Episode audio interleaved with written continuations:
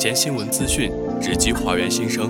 大家好，这里是正在为您播出的华广新闻点击，我是主播张杰，我是主播吴泽兰。首先，让我们一起来关注一下今明两天的天气情况。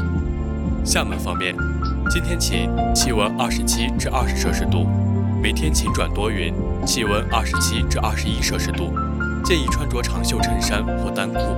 泉州方面。今天多云，气温二十七至二十摄氏度；明天多云转晴，气温二十八至十九摄氏度，建议穿着长袖衬衫或单裤。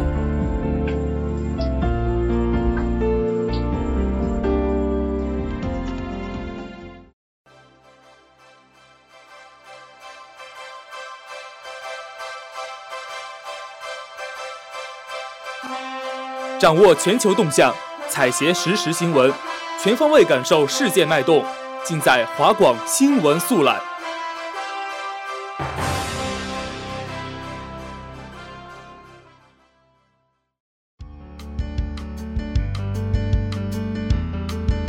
现在就让我们一起走入今天的新闻速览。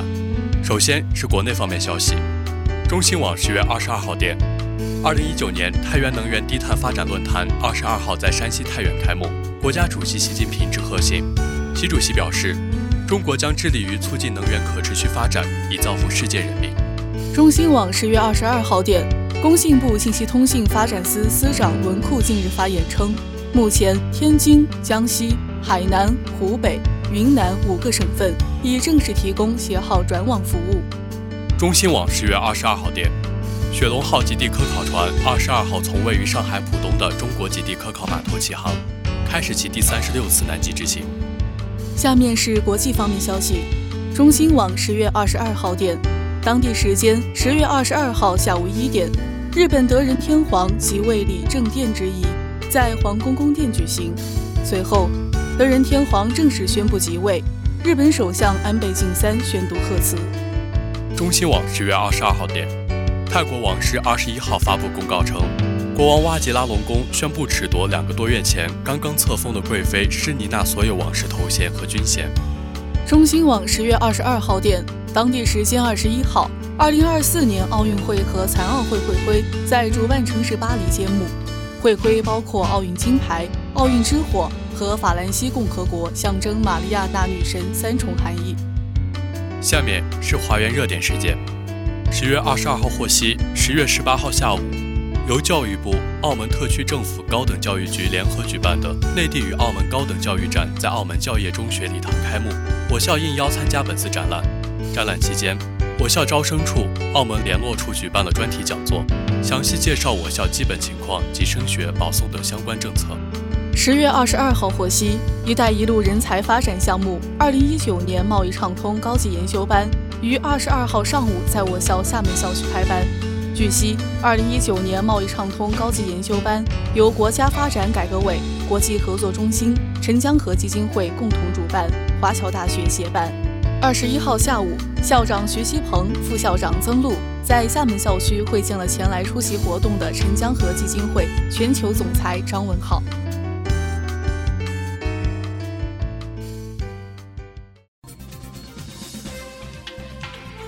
短周期直击新闻热点。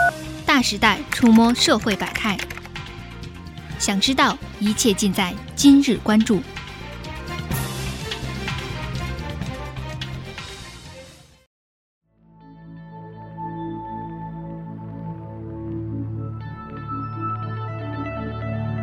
一心只读圣贤书，两耳也闻窗外事。最新资讯，你我共同关注。今日关注，等你倾听。因登录不合规地图，亲爱的、热爱的被罚十万元。近日，上海市规划与自然资源局官网上显示，上海曲库文化传播有限公司未经测绘地理信息主管部门审核，在出品的电视剧《亲爱的、热爱的》中，擅自登载不符合国家规定地图的行为，被责令更改并罚款人民币十万元整。此前，电视剧《亲爱的、热爱的》就曾因问题地图频频登上热搜，被质疑台独。港独、台独作为敏感话题啊，一切与之相关的内容都务必谨慎处理，暑期热播剧《亲爱的热爱的》，由于在剧集结尾处出现了错误的中国地图画面，而被推上了风口浪尖。制作方认错的态度是明确的，但还是少不了被部分网友抓住痛脚不放。因此，无论是有意无意，经网络传播的内容还是要小心，避免出现错误倾向，造成错误解读。中国人均拥有7.22个银行账户，电子支付比例超八成。中国央行二十一号发布最新中国普惠金融指标分析报告称，截至2018年末。中国人均拥有7.22个银行账户，全国使用电子支付成年人比例超八成，农村地区使用电子支付成年人比例也超过七成。购买过投资理财产品的成年人比例持续提升，特别是中国农村地区居民投资理财意识提升较快。以上的数据说明了什么呢？中国经济的快速发展带动的呀，不仅是城市地区居民理财观念的提升。在中国经济一片繁荣的大背景之下，从城市到农村，中国人的消费方式和消费理念普遍都有了很大的改变。大学卖饮品不许加盖。近日，河南郑州某高校被爆出，校内所售卖的所有饮品都不允许加盖，不允许装袋。店员称这是学校规定，已经实施三年。校方回应。此举是为了校园环境考虑，减少塑料垃圾，防止学生外带乱扔。大家都能理解学校基于环保考虑的出发点，但强制性执行这种规定是否有欠考虑？毕竟饮料不许加盖，不许装袋，也为学生的日常生活带来了些许不便。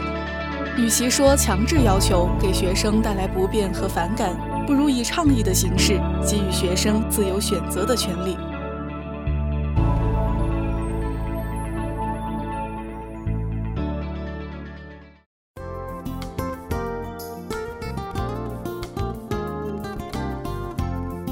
新闻过后，轻松慢时光。大家早上好，这里是华广为您精心准备的早间安利，我是主播吴泽兰，我是主播张杰。首先呢，让我们来看一下今天的华广书目有什么好的推荐吧。华广书目，你的语音图书馆。太古和其他的世界。太古和其他的世界是新晋诺贝尔文学奖得主奥尔加·托卡尔丘克的成名作。小说共八十四个章节，每个章节以时间为主题，通过不同的视角讲述了太古之中各种的人物，甚至动物、植物和东西的故事。触摸世界边界的少女，咒骂月亮的老太婆，乃至天使哈巴狗，以三代人的人生故事折射了波兰二十世纪动荡起伏的历史命运。这是一部多种文体交杂、多条故事线相互穿插的奇妙小说。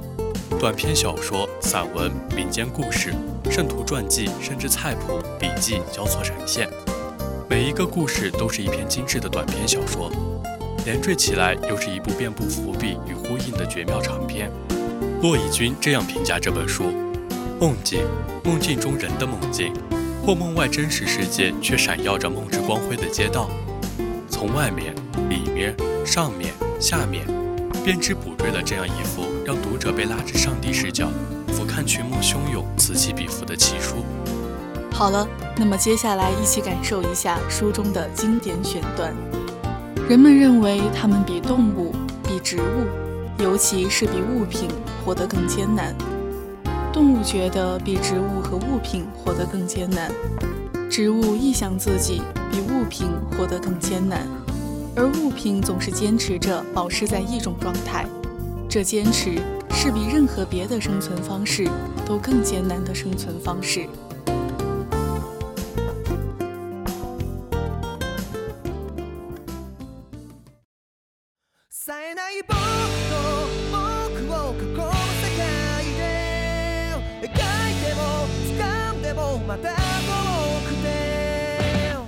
接下来，就让我们走进清闲时光。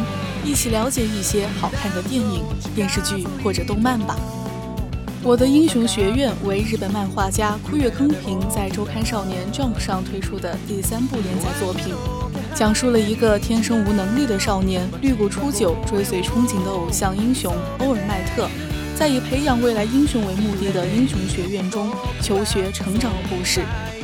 动漫的画风沿袭了日漫一贯的热血动漫风格，色彩鲜艳明朗，人物线条勾勒简洁。男主绿谷初九是个普通的中学生，从小就想着成为超级英雄。他十分费劲地进入了英雄学院，在这里每一位学员都有不错的超能力，而他们的老师也都是已经退役或者成名已久的超级英雄。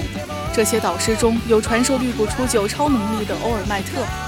绿谷与学院的伙伴们共同面对强大的敌人，在危险中勇往直前，不断成长，一次又一次地击败了敌人，维护了和平。安利之余，一段动漫中的经典台词分享给大家：越是害怕，越是不安的时候，就越要用微笑去面对。真正的英雄是能跨越人生不幸的强者。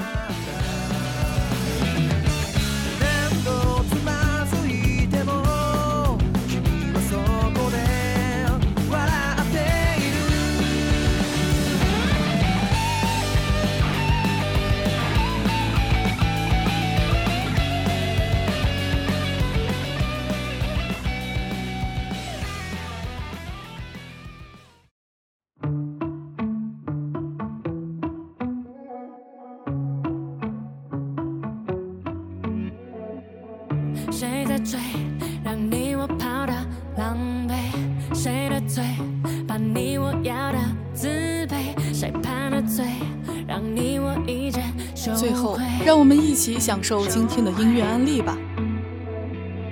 这首《Walk on Water》是由邓紫棋一手包办词曲创作并演唱，同时也是经典科幻电影《终结者：黑暗命运》的中国区主题曲。据悉，这首歌的创作灵感来源于世界上一种叫耶稣蜥蜴的动物，它们在危难之时可以行走于水上以逃生。Walk on Water 正是借此寓意，在经历困难、面临风浪的时刻，不服输、不后退，怀着信心去突破自我。歌曲的主旨与电影中的主人公们的境遇不谋而合，通过邓紫棋极具爆发力的声线与铿锵有力的歌词，带给人满满的力量与勇气。那么接下来，让我们一起来欣赏一下。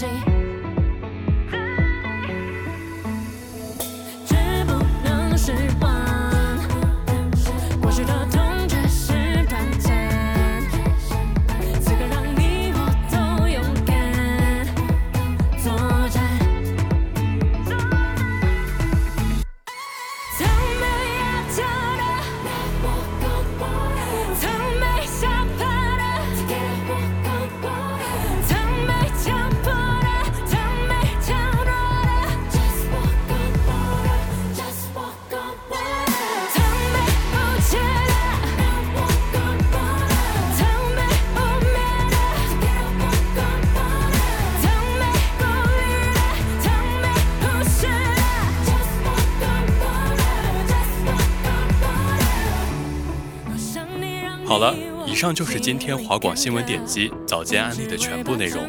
主播张杰、吴泽兰，代表小编李硕、洪丽琴，导播陈思君，共同感谢您的收听。我们明天同一时间再见。